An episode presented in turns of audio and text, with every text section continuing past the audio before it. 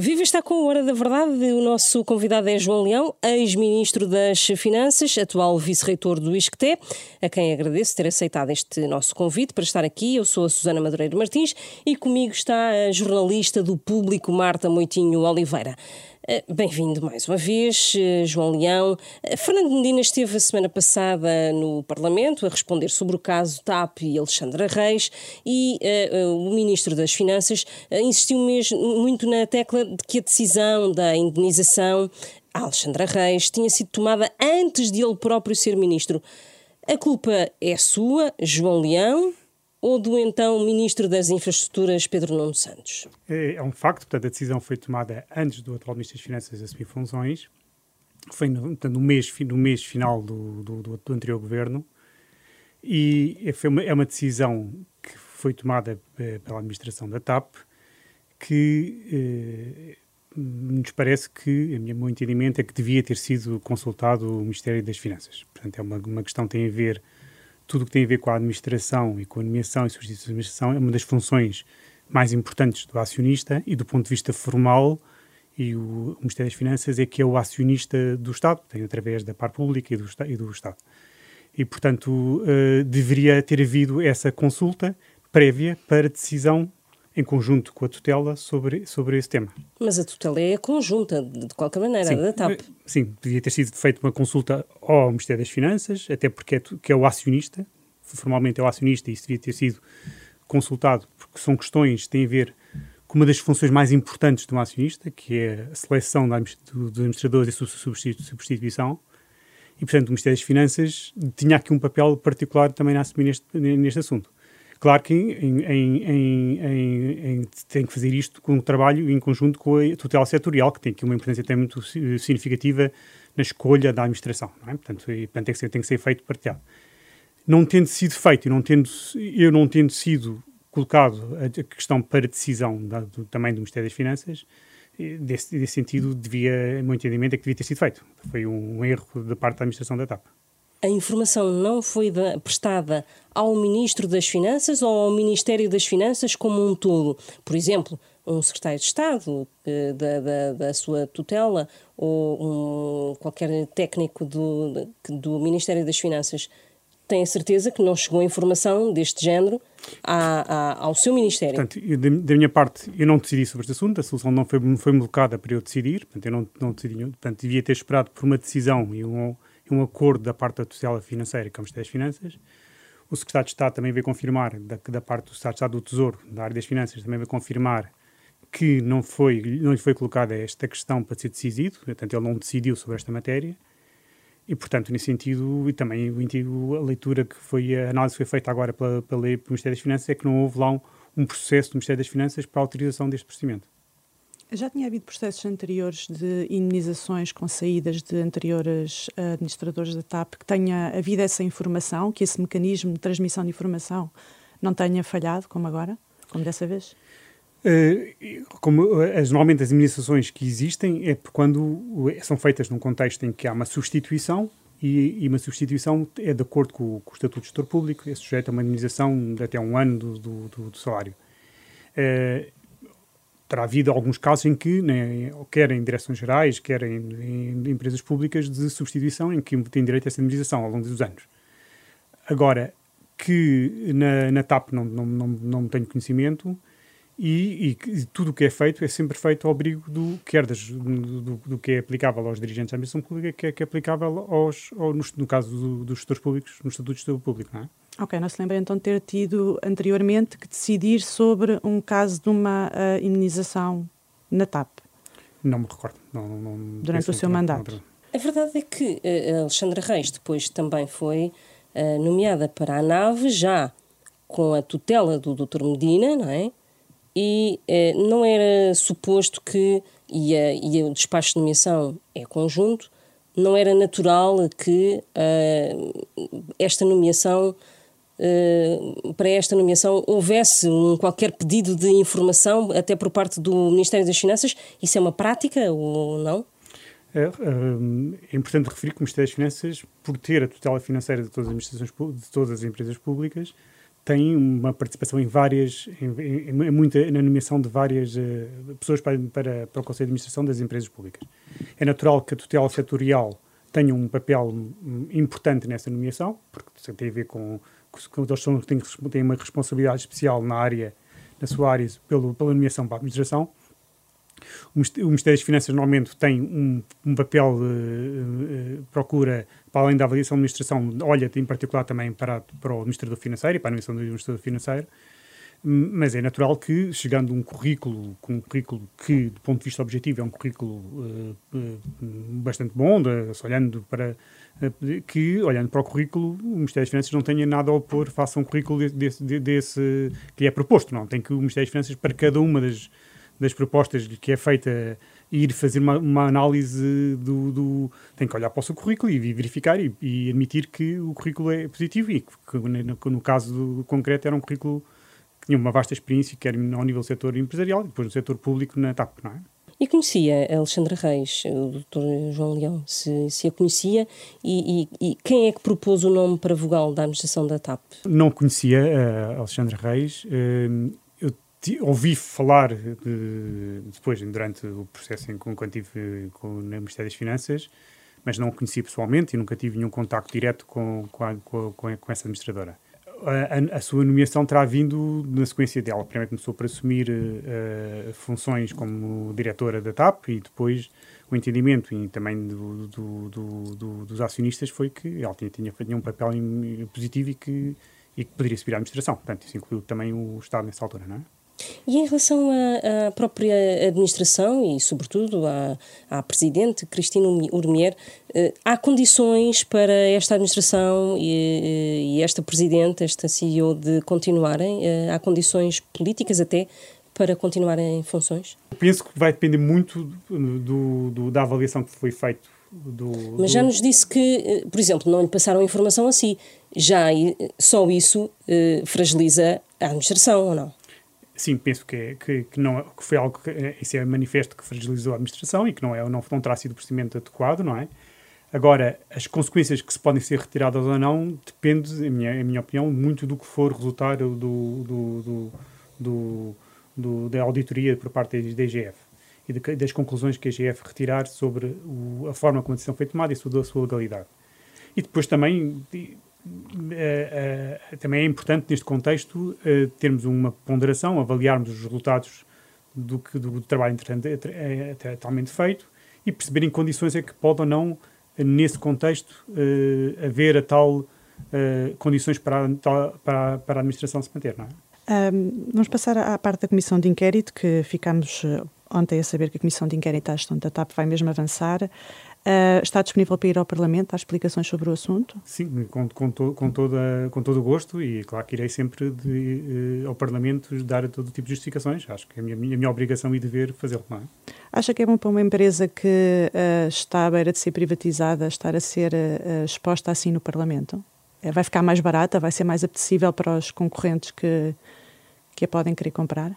Eu penso que não, não, não terá grande inter, interferência. Penso que este caso, pelo, depois pelas proporções que assumiu, acabou por ser um pouco inevitável que isso acontecesse. Não é? Pela, pela dimensão política que o, que, que o, caso assumiu, era, era de alguma forma inevitável esclarecer bem em que situação foi algo que o país todo acompanhou, com um grande impacto político, com, e que a população portuguesa e, os portugueses querem saber o que é que se passou e em, que, em condições é que, é que as decisões foram tomadas.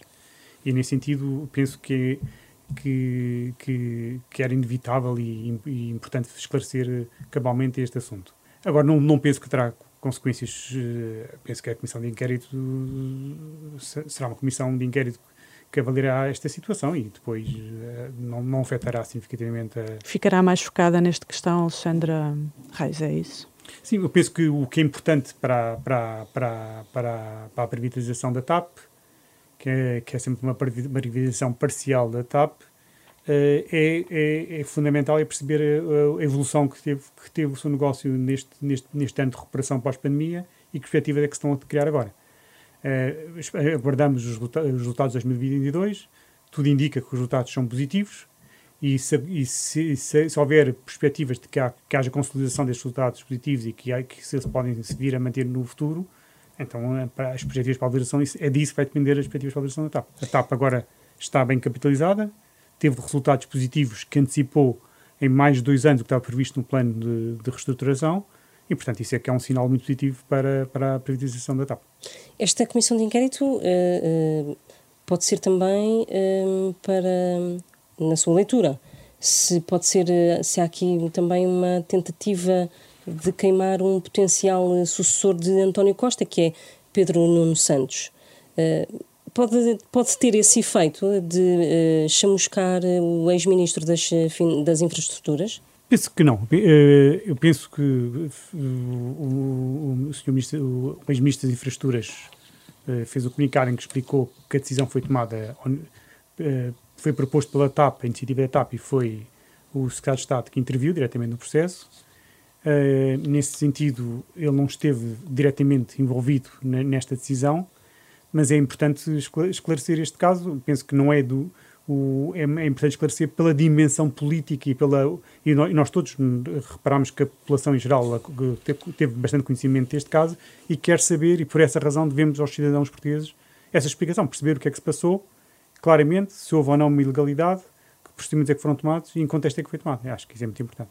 Saiu do governo há pouco tempo, na altura houve aquela situação relacionada com um, a, sua, a sua ida para o ISCTE e também o, a intervenção que tinha ou não havido num financiamento anterior ao isto enquanto era Ministro das Finanças. Vê alguma semelhança entre esse, esse, esse caso que, onde, esteve, onde foi protagonista e o que existe agora em relação à ex-secretária de Estado do Turismo, Rita Marques? Uh, não, não, são completamente distintos, no sentido eu já era do ISCTE, regressei no fundo ao sítio de origem, é, do ISCTE, e tivemos a falar de, de, de intervenções entre que, em que não se aplica o que está previsto na lei porque isso implica para situações em que as pessoas vão para empresas privadas de onde não eram originárias. Portanto, mesmo que se a pessoa regressar ao local de origem da empresa privada, a lei não, não, não limita, não é? Portanto, a pessoa pode sempre regressar ao local de origem onde voltou. E, portanto, o, a lei, uh, o que é importante neste caso da, da Secretaria de Estado é, uh, é fazer cumprir, é a lei cumprir-se. Ou seja, nós temos o dever perante os cidadãos de, e a responsabilidade social disso de, de garantir que cumprimos a lei. E a lei, e a lei diz, diz se nos disser que não podemos, não podemos ir para uma empresa privada para o qual houve a intervenção direta e apoio por parte de um, de um responsável governamental, então a lei deve ser cumprida, não é? A lei deve ser cumprida, ou seja... A, lei deve ser cumprida no sentido de que uh, a ilação que retiramos é que, se como parece uh, não, não, não está a cumprir a lei, não se, não se devia aceitar uh, aquele, aquele lugar e, portanto, a pessoa durante três anos tem que cumprir o não poder exercer lugares em empresas para o qual teve intervenção direta em apoios por parte do... Acha que Rita Marques, então, devia admitir estas funções que, que aceitou, entretanto? Temos que ter, perante os cidadãos, uma, um, um, dever uh, claro de cumprimento da lei. E, é, e mesmo que esse incumprimento não tenha consequências, é uma responsabilidade de todos nós fazê-lo cumprir, não é? Existe agora a ideia de que hum, a sanção que está relacionada com essa, com essa uh, que está prevista nessa lei, que é considerada branda, pequena e que, portanto, não desincentiva esse tipo de situações. Acha que seria útil aumentar a sanção? Eu penso que é importante pensar, olhar para, para esse instrumento, para as limitações que existem, na, na, não só para exercer cargos políticos, para revisitar todo esse tema. Tenho, tenho colocado um conjunto de questões e também os cargos podem ou não exercer depois perceber em condições em que a, eh, a, eh, a intervenção do, do, Ministério em causa foi feita, não é?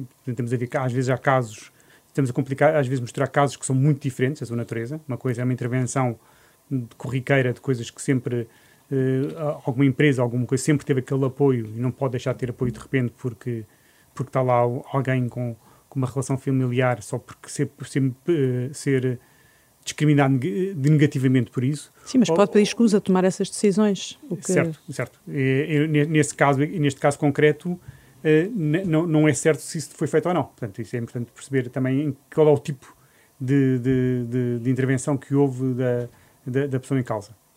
Eh, o, o, Governo quer agora eh, reforçar as regras de escrutínio prévio dos governantes João Leão teria ficado mais descansado, por exemplo, se tivesse sido escrutinado antes de entrar para o governo? E isto seria uma prática normal?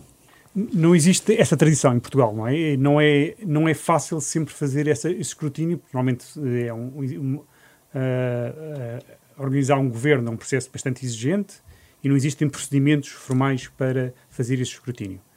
Uh, tá, isso está, é um processo está em discussão de perceber que tipo de, de escrutínio é que pode ser visto, se envolve ou não outros atores, se envolve ou não a, a, Assembleia da República ou não, se envolve que tipo de instrumentos é que o governo tem, porque o governo muitas vezes também não tem os, o governo ou quem está a decidir, o, o, neste caso o, o, o Primeiro-Ministro não tem ao, ao, seu dispor todos os instrumentos que possa precisar para fazer esse escrutínio, não é? De, é, e, e, perceber que tipo de instrumentos é que podemos fazer. Podem ser desde mecanismos mais informais que, que passem por mais por declarações do próprio formais de que não tem, um, sobre um conjunto de situações, ou por um escrutínio mais formal que envolva no limite as próprias autoridades, é? no sentido de perceber que relações é que há com, com, com, com em relação a no, no, quer, quer, na justiça, quer no, nos impostos, quer em outras áreas, que tipo de relações é que existem, que tipo de questões é que existem. Mas isso Quando... pode, no limite, fazer um escrutínio, eh, tem que se avaliar eh, e perceber melhor. Eh, o que é certo é que o, a exigência e a, é preciso neste, nesta fase, e é manifesto e óbvio que é preciso mais rigor uh, porque agora a exigência aumentou muito sobre, sobre com, todo, com estes casos que verificaram, aumentou muito a exigência. Quando foi convidado para ser eh, Ministro das, eh, das Finanças, uh, que conversa é que António Costa teve consigo? Que perguntas é que lhe fez? As vossas ideias políticas eram conhecidas, portanto não há de ter sido isso. O passo de Secretário de Estado para Ministro é, é grande.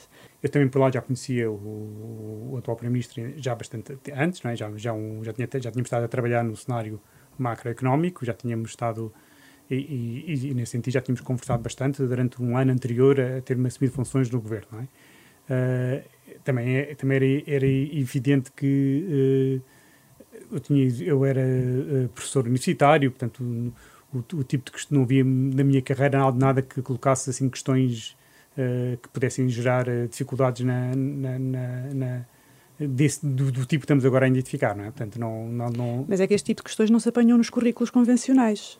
O, o dever de cada um de nós, quando estamos a, quando, este, quando se coloca esse tipo, é, é um, um, um, convite de, para, para, para o governo, é nós próprios fazermos um exercício se há alguma coisa no nosso currículo que depois dificulte o exercício de casa. No meu caso, era óbvio que não, não, não havia qualquer dificuldade, portanto, não, nessa questão nem sequer se colocou, não é? Mas acho que todos uh, todos temos que fazer, quando aceitamos esses lugares, um exercício rigoroso de se há alguma coisa no nosso currículo que, existe, que dificulta, do ponto de vista político, uh, o exercício do cargo com a responsabilidade que tem do ministro. Não é? É mais de iniciativa de quem está a ser convidado. Não, Ou pode partir também daí, não, não é? O, devia partir daí. O que estamos a perceber é que não, isso não chega. Não está a chegar. Não está a chegar, não é? Não é? Em que tem que haver algo um pouco mais formal e, e, que podem assumir diferentes contornos, mas que implica algum, uma maior, um maior escrutínio desse tipo de, deste tipo de situações. Não estamos a falar, repito, não estamos a falar do, da, da, da, da, da experiência profissional ou da competência da pessoa em causa. Estamos a falar de questões que se levantam, quer que podem ser ou com a justiça ou outros casos em que a pessoa esteja envolvida, uh, que possam dificultar uh, o exercício dos cargos políticos. Assim, é?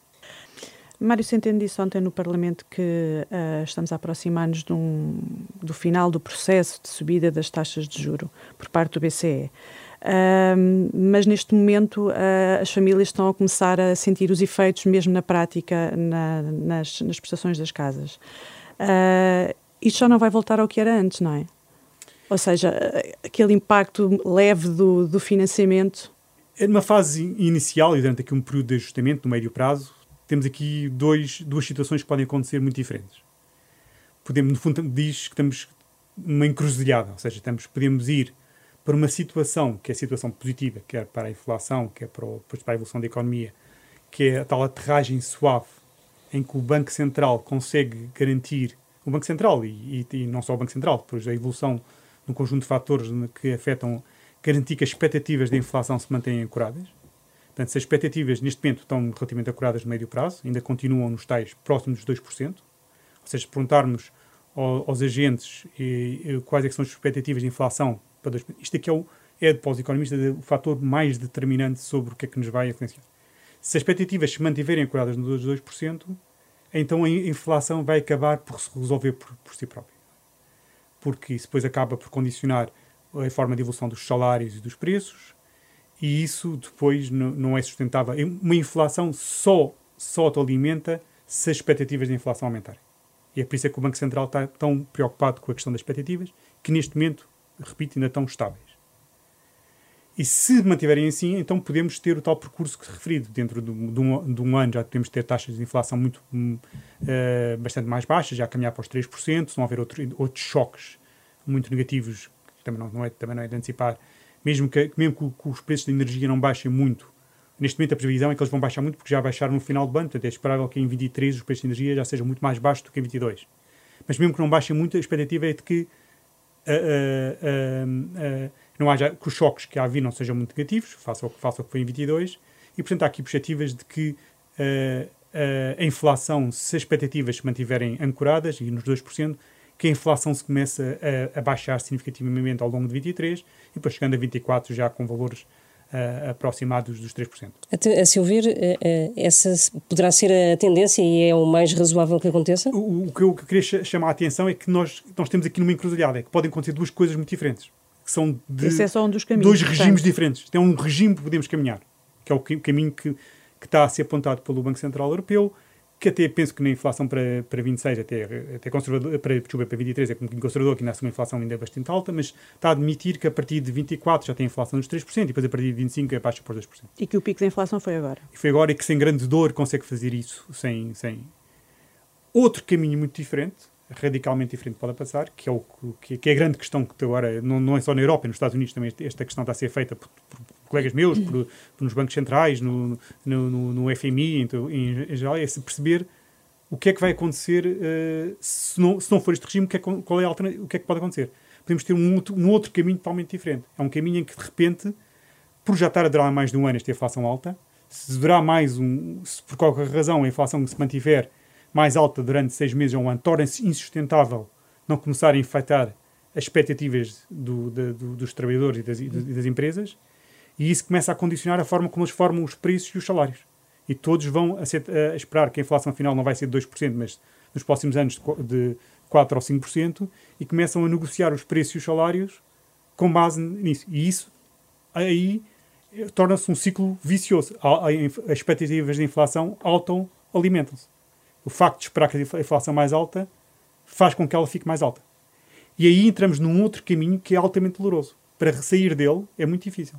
Porque uma vez as, as expectativas de inflação se cristalizando, eh, torna-se muito difícil fazer baixar as expectativas de inflação. E aí o Banco Central Europeu pode ter que, não, não por um, no espaço de um ano, mas durante provavelmente mais tempo, dois ou três anos, ter que ter taxas de juros mais elevadas e fazer com que a economia entre mais em recessão com um desemprego mais elevado para ajudar a baixar as expectativas de inflação. Mas mesmo no primeiro caminho Portanto, que... E neste segundo caminho são dois paradigmas diferentes, mas são dois paradigmas diferentes para o médio prazo. Não? Mesmo no primeiro caminho que desenhou, que é o cenário controlado, digamos assim, não é propriamente também o cenário bom para as famílias, ou seja, as taxas de juros não vão voltar ao que eram antes.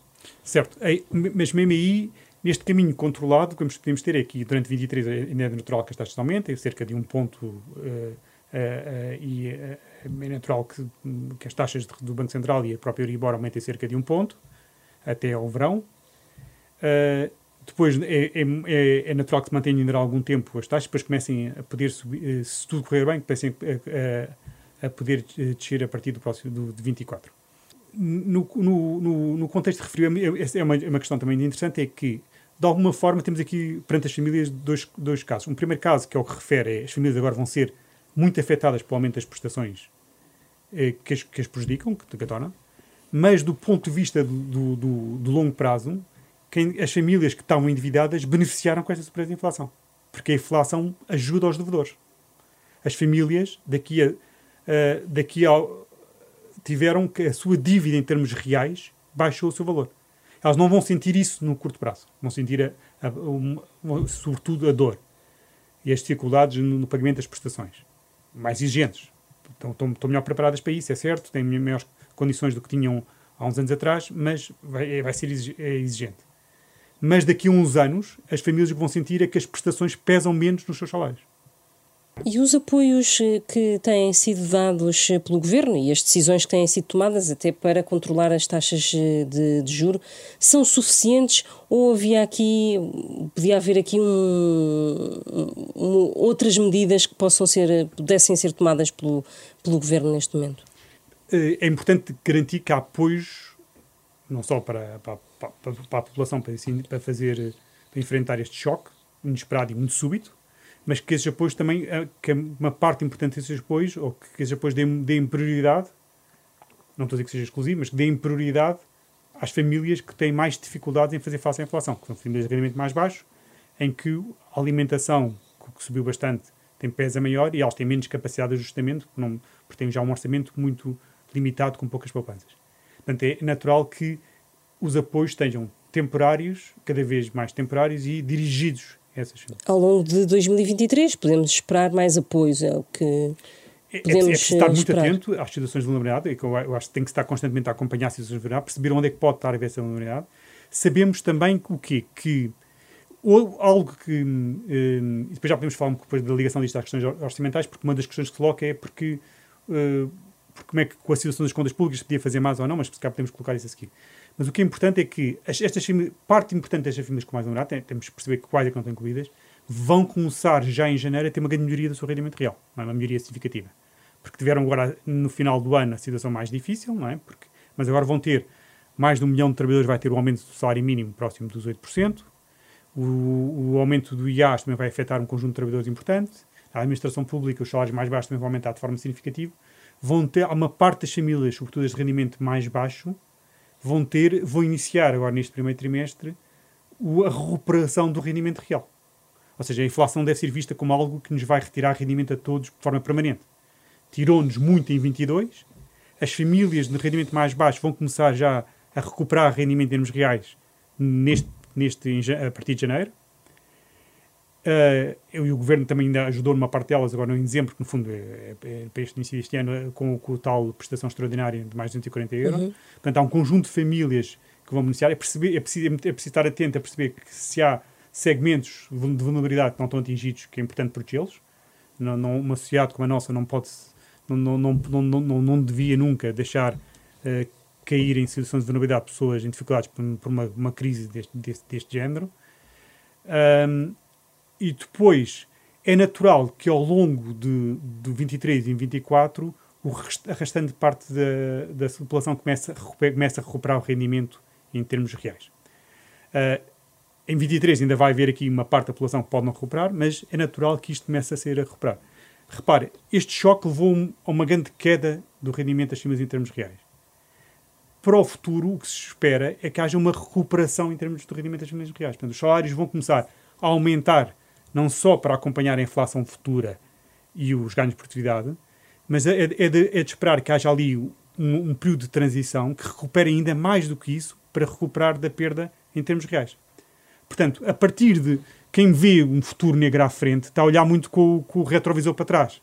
Para, para 20, a partir de 20, 23 será um ano de transição, como refiro, as famílias mais vulneráveis vão, vão começar a recuperar rendimento, rendimento real, eh, é previsível, e depois, a partir de 24, é de esperar que o resto das famílias comecem a recuperar também rendimento real.